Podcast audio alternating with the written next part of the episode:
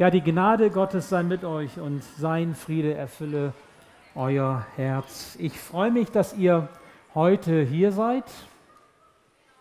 Der erste Gottesdienst wieder nach der Sommerzeit, Go 10, Go 12. Auch ihr, die ihr am Bildschirm mit dabei seid oder am Telefon mit zugeschaltet seid. Wunderbar, ich freue mich, dass wir gemeinsam Gottesdienst feiern können. Wir leben ja im digitalen Zeitalter. Viele von euch kennen das gut. Manche schreiben noch E-Mails, andere nur WhatsApps oder es gibt dann eben noch Twitter und all die anderen, Instagram und all die anderen sozialen Medien, mit denen wir Informationen, meistens auch kurze Informationen austauschen. Und wir alle wissen, manchmal braucht es nur ganz wenig Information und es wird ganz viel ausgelöst dadurch. Ein Mann, arabischer Abstammung, lebte seit mehr als 40 Jahren in Chicago. Er wollte gerne in seinem Garten Kartoffeln anpflanzen, aber er kriegte den Boden nicht mehr umgegraben. Er war schon älteren Semesters und war auch gesundheitlich angeschlagen. Und so schrieb er eine E-Mail an seinen Sohn, der in Paris studierte. Lieber Ahmed, ich bin sehr traurig, weil ich in meinem Garten keine Kartoffeln pflanzen kann. Ich bin sicher, wenn du hier wärst, könntest du mir helfen, den Garten umzugraben, dein Vater. Und es dauerte nicht lange, da erhielt er eine E-Mail als Antwort, die lautete so, lieber Vater, bitte rühre auf keinen Fall irgendetwas im Garten an. Dort habe ich nämlich die Sache versteckt. Dein Sohn Ahmed. Keine sechs Stunden später umstellten die US Army, die Marines, das FBI und die CIA das Haus dieses alten Mannes, nahmen den Garten Meter um Meter auseinander, gruben den kompletten Garten um und suchten alles ab, fanden aber nichts. Enttäuscht mussten sie wieder abziehen. Und kurze Zeit später erhielt dieser Mann wieder eine E-Mail von seinem Sohn und die lautete so, lieber Vater, ich nehme an, dass der Garten jetzt komplett umgegraben ist und du jetzt Kartoffeln pflanzen kannst. Mehr konnte ich aus der Ferne für dich nicht tun. Dein Ahmed. So kann das gehen. Eine Nachricht, eine große Wirkung. Und als ich diese Geschichte so hörte, habe ich gedacht, ja, so ist das eigentlich auch mit unserem Leben. Wenn wir als Jesus-Nachfolger unterwegs sind, mit Jesus leben, dann ist das so, als würde Gott durch Jesus, durch den Heiligen Geist, den, den Acker unseres Herzens umgraben. Irgendetwas ist anders bei euch, das habe ich gleich gemerkt, als ich das erste Mal bei euch war, sagte mir jemand nach einem Gottesdienst. Und ein junger Christ, der gerade angefangen hat, mit Jesus so zu leben, der bekommt erzählt von seinem Freund, seit, seitdem du Christ bist, bist du irgendwie anders, wie verwandelt. Vielleicht hast du sowas auch schon mal erlebt und auch schon mal gehört. Es stimmt, die Begegnung mit Jesus Christus verändert einen Menschen. Ist das nicht so? Es wird etwas ganz Grundlegendes anders. Und diese Veränderung, die Gott durch seinen Geist in unserem Leben wirkt, wenn wir unsere Herzen ihm öffnen, wenn wir ihn einladen, wenn wir mit ihm gemeinsam im Glauben unterwegs sind, diese Veränderungen gehen tief und die gehen weit, da wird der ganze Boden umgegraben. Das ist ein Geschenk Gottes, was er uns, uns gibt damit. Der Boden wird vorbereitet, der Acker wird vorbereitet und er sät darauf etwas aus, sein Wort und das, was er uns mitgibt. Und es darf aufgehen, es darf wachsen, es darf gedeihen, es darf blühen, es darf Frucht entstehen und es darf dann auch geerntet werden. Ja, das ist wie mit einem Acker, auf dem wir etwas pflanzen. Aber wenn das passiert, dann ist ganz entscheidend, dran zu bleiben im Alltag dann ist es ganz entscheidend, dass wir das Leben, das von Gott kommt, auch bereit sind zu leben. Dass wir das, was aufwächst, auch wachsen lassen. Und dass wir das Ziel erreichen, zu dem er unser Leben bestimmt hat. Ich nenne das mal überwinden. Überwinden, was das meint, sage ich euch gleich. Und wir hören auf einen Predigtext aus der Offenbarung, ja gleich der erste Sonntag nach der Sommerzeit und schon Text aus der Offenbarung, meine Güte. Wie soll das denn noch weitergehen? Keine Sorge. Das ist eigentlich, das ist ein ziemlich krasser Text, aber es ist irgendwie auch ein ganz mutmachender Text, wenn wir ihn in dem Sinne verstehen, wie ich versuche es auch euch heute zu sagen. Offenbarung 3, 14 bis 22. Ich lese ihn mal vor, ihr bleibt bitte sitzen, das ist so warm. Ähm, ihr könnt nachher noch stehen. Und dem Engel der Gemeinde in Laodicea schreibe, das sagt der Amen heißt, der treue und wahrhaftige Zeuge, der Anfang der Schöpfung Gottes. Damit ist Jesus gemeint, der auferstandene Herr Jesus Christus, der das offenbart, dem Johannes, der das sagt. Ich kenne deine Werke, dass du weder kalt noch warm bist. Ach, dass du kalt oder warm wärest. Weil du aber lau bist und weder warm noch kalt, werde ich dich ausspeien aus meinem Munde. Du sprichst, ich bin reich und habe mehr als genug und brauche nichts. Und weißt nicht, dass du elend und jammerlich, jämmerlich bist, arm, blind und bloß. Ich rate dir, dass du Gold von mir kaufst, das im Feuer geläutert ist, damit du reich werdest, und weiße Kleider, damit du sie anziehst und die Schande deiner Blöße nicht offenbar werde, und Augensalbe deine Augen zu salben, damit du sehen mögest. Welche ich lieb habe, die weise ich zurecht und züchtige ich. So sei nun eifrig und tue Buße. Siehe, ich stehe vor der Tür und klopfe an. Wenn jemand meine Stimme hören wird und die Tür auftun, zu dem werde ich hineingehen und das Abendmahl mit ihm halten und er mit mir.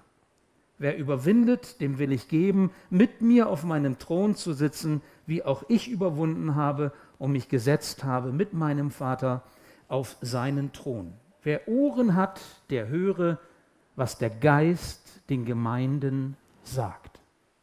Ich bete. Ja, lieber Herr, so schenk du uns diese offenen Ohren und auch das offene Herz, dass wir auf das hören können, was du uns heute Mittag sagen willst. Rede du in unser Leben hinein. Und Herr, bearbeite du den Boden unseres Herzens, damit das, was du hineinsehst, auch aufgehen kann, wachsen kann, blühen kann und wir auch ernten dürfen. Schenke du das, Herr. Auch heute durch das, was wir hier erleben und was wir hier hören und dadurch, dass wir dir begegnen. Amen. Okay, also Jesus fordert uns quasi auf, Überwinder zu sein. Was meint das? Wenn man das so hört, Überwinder zu sein, das klingt, finde ich, erstmal ein bisschen sperrig und man fragt sich, was ist das für ein Ausdruck? Wobei wir das häufig verwenden, dass wir sagen, wir wollen etwas überwinden. Also ich denke zum Beispiel daran, ähm, dass wir mit den Krisen in dieser Welt, mit den Krisen der Zeit bemüht sind, diese Krisen zu überwinden. Die globale Klimakrise, irgendwie der Herr zu werden. Kriegerische Krisen, ganz aktuell. Und wir leiden und wir haben vielleicht mit Ängsten zu tun. Wir fragen uns, wie soll diese Spirale der Gewalt weitergehen? Es ist ja schrecklich, was passiert. Und man kann diese Nachrichten ja kaum mehr aushalten, weil dahinter stehen Lebensschicksale, Mord und Totschlag. Und das ist Alltag geworden. Die Finanzkrise, die Ungerechtigkeiten in der Welt. Und wir, wir würden uns freuen, wenn es Menschen gäbe, die all diese Krisen überwinden könnten für uns. Wenn zwischen zwei Menschen eine Krise ist, dann eine Konfliktsituation, dann sind wir froh, wenn diese Konfliktsituation überwunden werden kann. Wir nennen das dann Mediation, wir nennen das Seelsorge, Coaching, Supervision oder Beratung oder wie auch immer. Wenn das überwunden werden kann, was es so an Vorurteilen gibt zwischen Menschen, was Menschen auseinanderbringt, kulturelle Vorurteile, wenn Menschen zusammenkommen unterschiedlicher Kulturen oder gar Religionen und wir nicht so richtig wissen, wie kann da ein Miteinander geschehen. Liebeskummer, der überwunden werden soll, Angst vor Prüfungen und Klausuren, Einsamkeit, die überwunden werden soll. Also ihr merkt, das Thema Überwinden ist ein Alltagsthema. Überwinder zu sein, das ist eigentlich recht cool, wenn man das hinbekommt, wenn man das kann. Wir wollen jetzt mal ein bisschen darauf schauen, was bedeutet eigentlich überwinden.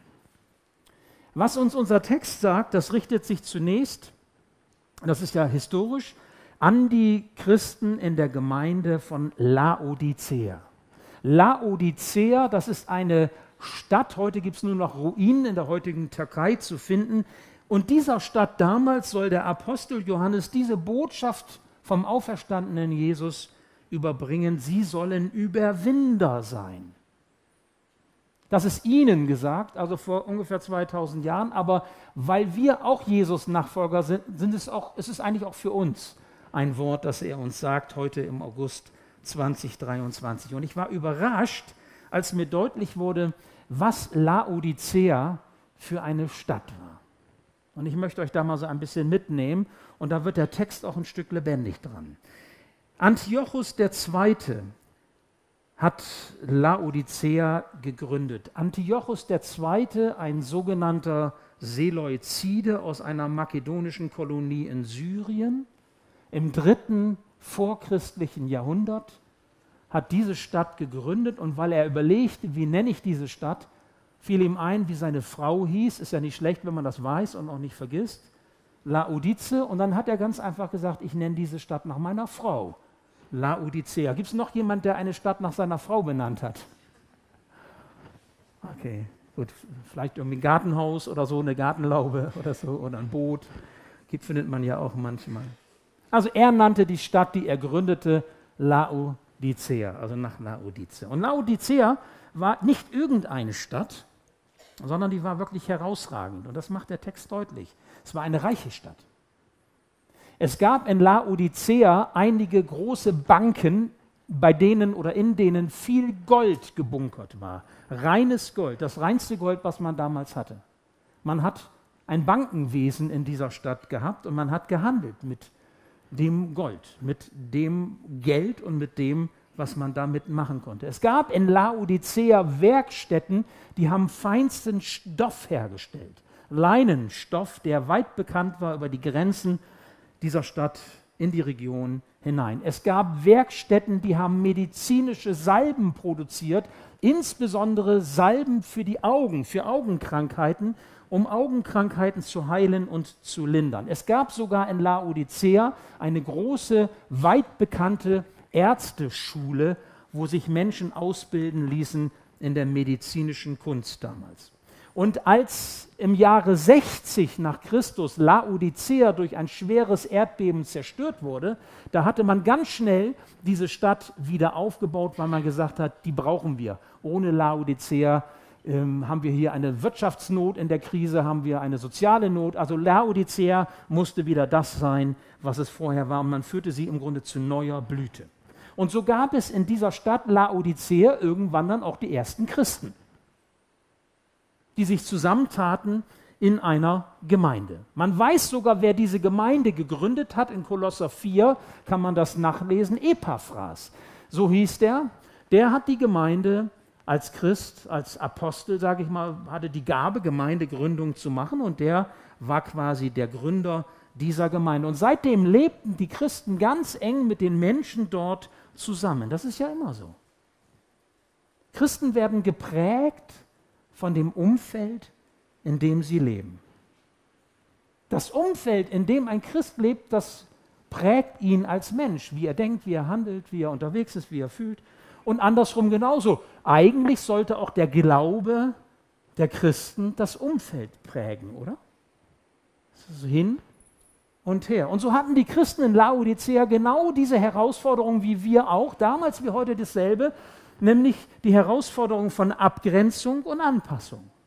Wo grenzen wir uns ab? Wo machen wir bestimmte Dinge nicht mit, weil wir Christen sind, weil Gott sagt, lasst das sein und wir sagen, nein, ihr könnt das tun, wir tun das nicht aus dem und dem Grund oder weil wir Jesus lieb haben, weil wir Gott lieb haben und weil wir uns an seine Gebote halten oder wo sie sich dann auch anpassen und wo sie sagen, da können wir mitgehen, den Juden ein Jude, den Griechen ein Grieche, auch um den Menschen das Evangelium von Jesus zu sagen, dass sie das auch hören können, so wie sie eben sind. Und diese Herausforderung hatten sie damals genauso wie wir heute auch.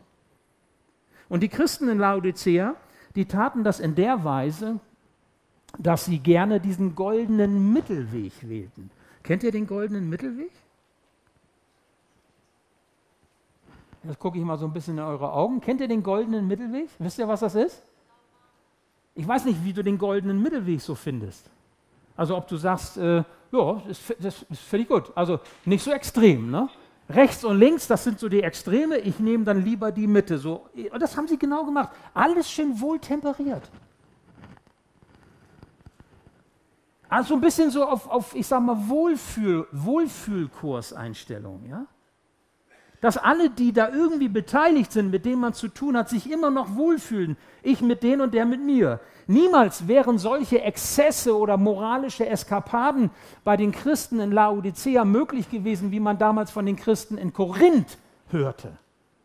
Ja, Korinth war ja Sodom und Gomorra damals. Also tatsächlich, so war das beschrieben. Und Korinth war bekannt für sexuelle Freizügigkeit und für exzessives Verhalten und das zog auch in der Gemeinde mit rein und auch Christen hatten damit zu tun. Das wäre in Laodicea niemals möglich gewesen.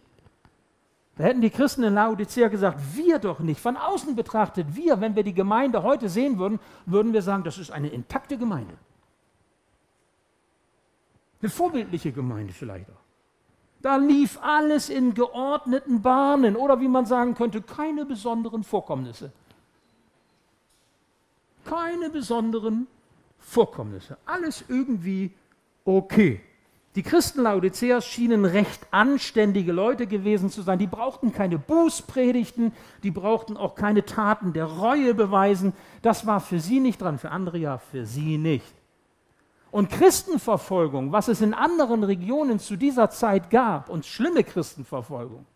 Die Christen wurden ja schon zu Beginn an in bestimmten Regionen und Gegenden von bestimmten, ich sag mal, ähm, Menschen, die Macht und Einfluss hatten, verfolgt bis hin eben auch zum Tode. Das spielte in Laodicea Christenverfolgung in dieser Zeit überhaupt keine Rolle. Man versuchte sich mit der Umwelt gut zu stellen, man bot keinen Anstoß. So einfach war das. Das war der goldene Mittelweg.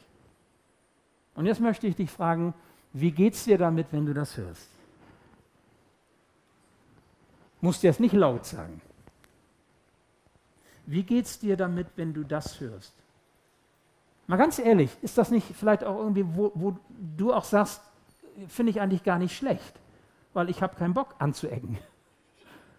Ich habe keine Lust auf Streit ich habe keine Lust, äh, ich, hab, ich möchte das eigentlich gar nicht, dass ich um meines Glaubens willen jetzt irgendwie angefeindet werde, weil ich zu Jesus gehöre. Ich finde so einen goldenen Mittelweg eigentlich ganz gut. Eben nicht so extrem nach rechts und nicht so extrem nach links. Aber was war bitte schön hier das Problem, dass Jesus, der auferstandene Jesus, ein Sendschreiben schickt quasi an diese Gemeinde und so deutlich redet? Warum? Was war das Problem? Ich will es euch sagen. Die Christen fügten sich ein. Wie so ein Puzzleteil sich einfügt. Sie passten sich an. Da waren keine Ecken und keine Kanten und kein, sondern möglichst, wie gesagt, irgendwie glatt durchkommen. Und zwar so passten sie sich an, dass ihr Leben sich kaum noch unterschied von dem Leben der Menschen um sie herum. Man hätte fragen können, kann man erkennen, dass dieser Mensch, dieser Mann, diese Frau in Laodicea ein Christ ist? Und wenn ja, woran kann man das denn erkennen, wenn man auf sie und ihr Leben schaut? Daran, dass sie sonntags in die Gemeinde gehen? Vielleicht. Aber vielleicht war auch das schon das Einzige. Und vielleicht hatten sie damals auf ihren Holzkarren auch schon einen Fischaufkleber drauf gemacht. Ich weiß das nicht. Aber vielmehr wäre das nicht gewesen. Ihr Glaube, ihr Glaube an Jesus machte keinen Unterschied im Leben. Und die Konsequenz daraus, sie verloren den lebendigen Jesus-Glauben aus dem Herzen.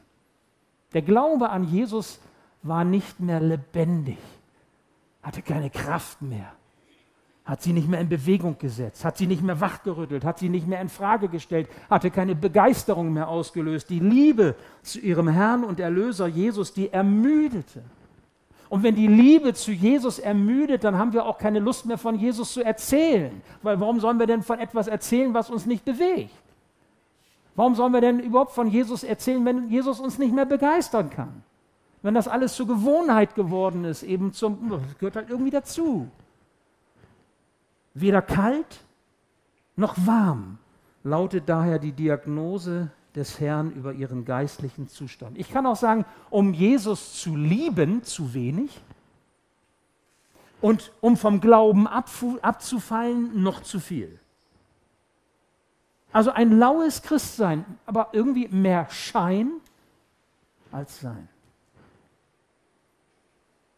Ich habe mich gefragt, was würde Jesus über dein und mein Leben heute sagen? Gäbe es ein Sendschreiben von ihm heute an uns und an unsere Gemeinde, an deine Gemeinde? Wie würde das aussehen? Wie, wie würde dieses persönliche Sendschreiben Jesu heute klingen? Nun, den Christen in Laodicea war die Liebe zu Jesus abhanden gekommen. Die Liebe zu dem, der doch durch sein Sterben am Kreuz zur Vergebung ihrer Schuld und durch seine Auferstehung für ein neues Leben mit Hoffnung und Zuversicht, der ihr Leben so verändert hat, der ihr Herzensacker aufgewühlt hat, bewegt hat, verändert hat, damit dort die Saat seines Wortes eingestreut werden kann und aufgeht, wächst, gedeiht und Frucht bringt. Aber die Liebe war abhanden gekommen. Es war ein wohl abgewogenes Christsein, ich sage jetzt mal auf der Mittellinie. Auf der Mittellinie. Und irgendwie scheint das Jesus nicht zu gefallen. Und er sagt in Vers 16, weil du aber lau bist und weder warm noch kalt, werde ich dich ausspeien aus meinem Munde. Wisst ihr, die Distanz zu Jesus, die macht unseren Glauben lau. Wenn du Jesus nicht mehr nah bist, nach dieser Sommerzeit und es beginnt jetzt wieder alles neu und die Schule beginnt und die Arbeit beginnt nach dem Urlaub vielleicht oder du bist vielleicht auch anders bedingt in einer neuen Lebensphase, altersbedingt vielleicht oder gesundheitlich bedingt, wie auch immer, wenn du Jesus aus dem Herzen verlierst, dann wird dein Glauben darunter leiden, dann wirst du lau in deiner Nachfolge. Bei allem Auf und Ab unseres christlichen Lebens sollten wir uns nicht in dieser innerlichen Distanz zu Jesus ansiedeln, denn wenn wir das tun, dann ist das schon der Beginn des geistlichen Todes. Dann wird unsere Lebendigkeit im Glauben mehr und mehr abnehmen. Umkehr, Buße, sagt Jesus. Ich meine, wenn man sich das mal klar macht, so wie Johannes der Täufer das sagte, als er anfing zu wirken, so war auch kurze Zeit später Jesus, als er anfing zu wirken in Israel, der, der gesagt hat, kehrt um und tut Buße, denn das Himmelreich ist nah herbeigekommen. Das ist quasi, wenn ihr so wollt, wie eine Klammer zu Beginn seines Wirkens und hier als der Auferstandene, der zurückkehrt zum Vater, sagt er, kehrt um und tut Buße. Mich hat das sehr bewegt, als ich darüber nachdachte und mich da so drin vertiefte, wie Jesus die Ursache ihrer Lauheit beschreibt. Was sagt er zu den Geschwistern in Laodicea? Er sagt, du sprichst, ich bin reich. Ich habe genug. Ich brauche nichts. Sehr interessant. Was passiert eigentlich mit uns, wenn wir der Meinung sind, wir brauchen nichts mehr. Wir haben eigentlich das, was wir brauchen in uns oder bei uns oder was passiert dann mit unserer Beziehung zu Jesus? Schon lange bewegt verantwortliche Leiter in unserem Land die Frage, christliche Leiter, warum sich die Menschen vom Evangelium Jesu Christi kaum noch wirklich ansprechen lassen. Ich kann mich erinnern, so als junger Christ, dass mein gläubiger Pastor, der mich so begleitete, damals schon intensiv sich einsetzte und betete und für Erweckung betete, auch in unserer Stadt Bremen und im, im Norden Deutschlands und auch darüber hinaus. Mittlerweile ist dieser Pastor zu einem Freund ja auch geworden und schon lange nicht mehr im aktiven, jedenfalls äh, aktiven Pastorendienst, sondern ist Pensionär. Und es ist immer noch keine Erweckung passiert.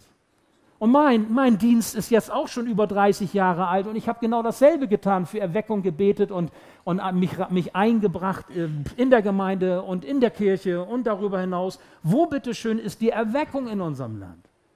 Wo Tausende von Christen hingegeben leben und beten und tun und machen und sich einsetzen. Warum erreicht die Botschaft des Evangeliums nicht mehr die Menschen und bewegt sie? Geht es uns zu gut? Geht es uns zu gut, dass wir Gott dabei vergessen haben? Das ist jetzt sicher, sicherlich sehr allgemein formuliert, aber ich muss das ja so vom, ihr könnt das selber enger führen für euch. Aber haben wir Gott vergessen, weil wir angepasst leben, statt aufgeweckt zu leben?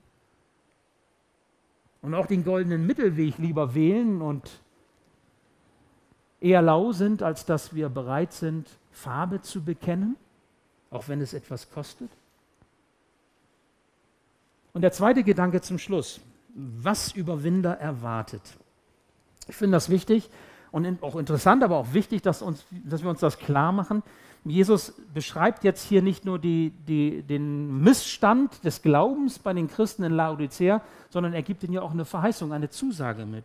Er sagt, wer überwindet, dem will ich geben, mit mir auf meinem Thron zu sitzen. Ich meine, was ist das für eine klasse Aussage? Wenn wir zu einem Überwinder werden, bekommen wir eine Verheißung, dass wir mit Christus zusammen die Ewigkeit verbringen, ja sogar mehr, mit Christus zusammen sogar regieren dürfen, auf dem Thron sitzen, was immer das genau meint, das will ich jetzt hier nicht im Konkreten ausführen, aber das ist eine ganz besondere Verheißung, eine ganz besondere Zusage, die uns gegeben ist. Also es geht nicht darum, wenn wir Jesus Nachfolger sind, dass wir ein angenehmes, wohltemperiertes Leben führen in den Metropolen dieser Welt, Laodicea und Bremen, Weltstädte von Rang, sondern es geht darum, dass wir treu bleiben und das festhalten, was wir haben. Nicht, nicht anzuecken, nicht, dass wir uns anpassen und das als Ziel unseres Lebens nehmen, sondern dass uns klar wird, wenn wir mit Jesus unterwegs sind, dann fallen wir auch immer auf. Wenn du an Jesus glaubst, dann fällst du auf, weil dein Leben grundlegend durchgeweiht ist, verändert ist. Wenn du draußen in deinem Garten, wenn du einen hast, mal tatsächlich das Erdreich umgräbst, ich weiß nicht, ob du das schon mal gemacht hast, dann kommt das, was unter der Graskrume ist, zum Vorschein nach oben. Ist das nicht so? Nicht nur die Würmer, Käfer und Larven, sondern vielleicht auch mal irgendwelche Tonscherben vom Vorbesitzer, was dann da irgendwie mit verbuddelt wurde. Und dann sagst du dir, meine Güte, und vielleicht findest du ja auch noch mal irgendwie einen Schatz oder sowas, könnte ja auch sein. Könnte ja sein. Also das, was unten ist, das kommt nach oben. Und so ist das. So ist das, wenn wir mit Jesus unterwegs sind und er das, den Acker unseres Herzens umgräbt, dann kommt das, was unten ist, nach oben, ans Licht, ans Licht Gottes, damit es vergeben und auch heil gemacht werden können. Also so ist das, wenn wir vom Weg abkommen, auf den Jesus uns gestellt hat, dann sagt Jesus zu uns, welche ich lieb habe, die weise ich zurecht und züchtige ich, so seid nun eifrig, so sei nun eifrig und tue Buße. Es geht also darum, dieses Ziel nicht aus dem Blick zu verlieren, das Gott unserem Leben gibt, nämlich die Ewigkeit mit ihm zu verbringen. Ich möchte das noch einmal so zum Schluss so deutlich sagen. Im Glauben anzufangen ist das eine. Aber die Ermutigung und Unterstützung zu erfahren, auch im Glauben dran zu bleiben, Überwinder zu sein, um das Ziel zu erreichen, das ist das andere. Das ist wie mit allem, was wir tun. Wenn wir in Beziehung gehen, wenn wir heiraten zum Beispiel, dann ist die grüne Hochzeit eigentlich immer eine leichte Sache. Ich habe auch noch nie gehabt, wenn ich frage, willst du diesen, den Gott dir anvertraut, als dein Ehemann annehmen, ihn lieben und ehren und die Ehe mit ihm nach Gottes Gebot und Verheißung führen, in guten wie in schlechten Zeiten, dann antworte ja, mit Gottes Hilfe habe ich noch nie gehabt, dass jemand gesagt hat, nein, das will ich nicht. Weil so weit kommt das nicht, dann würde er hier vorne nicht stehen oder sitzen. Da sagt man schnell ja, weil man das auch will. Aber wenn ich dann mit den Menschen unterwegs bin, dann kommt die silberne Hochzeit nach 25 Jahren, ihr Lieben, 25, das ist eine halbe Ewigkeit, ne? 50 Jahre. Ich war jetzt bei meinem Vorgänger vor ein paar Tagen, dem Gründer dieser Gemeinde und seiner Frau, beide über 90, die hatten jetzt ihre eiserne Hochzeit. 65 Jahre sind die verheiratet. Ist das nicht Hammer? Ich komme ja manchmal schon ganz schön alt vor. Und wenn ich mit ihnen zusammen vorkomme, das haben wir uns beide alt, sind wir uns beide alt vorgekommen. Die Frage ist nicht, wie fängst du an mit wehenden Fahnen? Das ist schon mal klasse. Der Anfang ist gut, sondern die Frage ist, hältst du durch? Was passiert dazwischen? Und erreichst du auch das Ziel, was man sagt, willst du mit mir alt werden? Der Partner? Möchtest du mit mir den Weg gehen, solange wir atmen, dass wir zusammen im Leben stehen und auch Krisen durchstehen, die es überall gibt, in jeder Beziehung, in jeder Ehe? Und so sagt Gott auch, geh mit mir, fang an mit mir diesen Weg zu gehen. Und wenn es Krisen gibt, ich stehe zu dir, ich lasse dich nicht allein, ich bin bei dir. In der Welt hast du Angst, du hast vielleicht auch Probleme und so, aber ich bin bei dir, ich lasse dich nicht einen Moment allein. Dranbleiben, Überwinder zu sein, ich glaube, das ist das Entscheidende was dieser Text uns heute so mitgeben möchte. Koste es, was es wolle. Und komme, was wolle. Und es wird nicht besser für Christen, glaube ich. In der Zeit, die vor uns liegt dass wir dranbleiben und es lohnt sich auch Opfer für Jesus zu bringen, Opfer in Anführungsstrichen, vielleicht so in der Form, dass wir bereit sind, auch mal verlacht zu werden, mal verlästert zu werden, mal komisch angeguckt zu werden, einfach zu wissen, ey, das ist es wert, weil ich zu Jesus gehöre und weil er mich lieb hat und weil er mir eine Zukunft gegeben hat, die ewig hält. Wenn ich Überwinder bin und wenn ich bei ihm bin, dann schenkt er mir seine Nähe im Leben, im Sterben und auch danach. Und ich wünsche dir, dass dein Herz wie dieser Acker ist. Gepflügt, aufgewühlt, damit die Saat, die er einstreut, wachsen kann, aufgehen kann, gedeiht, Frucht bringt und auch geerntet werden kann. Dass du Jesus den Raum gibst, dass er dich zu einem Überwinder machen kann in deiner Situation und auch die Kraft, ein Überwinder zu bleiben, egal was kommt, auch wenn es schwierig wird. Und ich wünsche dir, dass dein Jesus-Glaube einen Unterschied macht. In deinem Umfeld, in dem du lebst. Die Christen in Laodicea, die waren erlöst, die waren mit Gnade beschenkt. Jesus ist für sie gestorben, alles gut. Aber der Glaube macht einen Unterschied, wenn er gelebt wird. Und wenn du bereit bist, deinen Glauben zu leben, in der Nähe zu Jesus, nicht in der Distanz, sondern in der Nähe zu Jesus zu bleiben, dann wird dein Glaube einen Unterschied machen, da wo du lebst. Dann werden das die Menschen merken, dass auf einmal das von unten nach oben kommt, dass etwas heil wird, dass Vergebung erfahren wird, dass Hoffnung geschenkt wird.